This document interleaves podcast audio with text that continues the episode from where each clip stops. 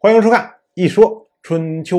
鲁国第十六任国君鲁启方进入在位执政第二年，就自从国国攻打了晋国之后啊，春秋的这个记录啊，通通都是只要国国一打胜仗，哎，就会有人跑出来泼冷水，说：“哎呀，国国要灭亡了。”国国一打胜仗，哎，就会有人像周之朝这样的人就说：“哎呀，灾难要来了，赶快跑吧！”哎，类似像这样，这个就让我们觉得。难道说你国家打了胜仗不好吗？难道国家非要打败仗才行吗？哎，我们细捋这些史料，这些史料都是来自于《左传》，也就是说，它是由后世的这些史官看到了国国灭亡的这样的结果，所以呢，在收集国国资料的时候，他们就会重视收集这些说中了人的资料。但实际上呢，有可能在当时国国打赢了仗之后，然后有人说啊，太好了，国家打赢了。但是也有一些人呢，就说哎呀，不好，国家要灭亡了。结果因为的确到最后国家灭亡了，所以呢，后来收集史料的人就把灭亡这些言论都给收集下来。那我们要说啊，为什么国家打了胜仗，会有人嚷嚷的国家要灭亡，嚷嚷的大难临头，嚷嚷要跑路呢？这个我们就要说一说百战百胜的。败亡之道，这个话好像很矛盾。百战百胜反而败亡了，可是呢，历史就是这样。一个最典型的例子，就是楚汉相争时候的西楚霸王项羽。项羽自从斩杀了冠军将军宋义，得到兵权之后啊，可以说身经百战呐，百战百胜。尤其跟他的这个老对头刘邦之间的作战，刘邦动不动攒鸡毛凑胆子搞上几十万人，然后呢，趁着项羽不注意占一个地方，就开始每天吃喝玩乐，然后莺歌燕舞。这时候项羽带着三万精兵啊，直接杀回来就杀了，血流成河呀，尸体连河道都能堵住，就这么惨。就是这样，项羽到最后一辈子就败了一次。就是垓下之战，四面楚歌，最后自刎乌江。我们说啊前面百战百胜，最后怎么就自刎了呢？这不很奇怪吗？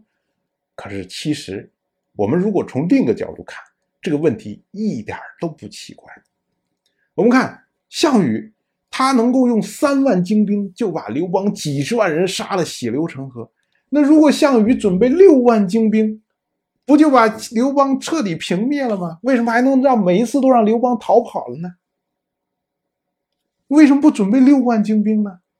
因为准备不了啊！项羽自从他平定了天下之后，马不停蹄，每天都在打仗啊，这是军费支出啊，数以万计啊。他能够有三万精兵，这已经是极限了，准备不出来更多的兵了。那么你国内的财政这么紧张？你能保证你国家的稳定吗？所以他败亡从老早的时候就能看得到，从这三万精兵就能看到。我们不不能光看三万精兵打得很爽，你不想想他为什么变不成六万？从另一个角度上来说，我们看刘邦，刘邦攒鸡毛凑胆子搞出来几十万人，被杀的血流成河，然后一转头又搞出来几十万人来了。这些人难道不知道项羽会杀他们吗？难道他们就不怕项羽吗？这说明什么呀？说明大家觉得我宁可豁出来命，我也不跟着你项羽混。这项羽不得民心呐！你不得民心，你力量再强大，你最后能统一天下吗？你能平定得了吗？事实上，最后平定不了。所以你看着他前面百战百胜，但实际上败亡之路老早以前就为他铺设好了。这百战百胜的败亡之道。不光是在历史中，同样融融入到我们现在的这些音像制品之中。不光是在中国有啊，西方也有啊。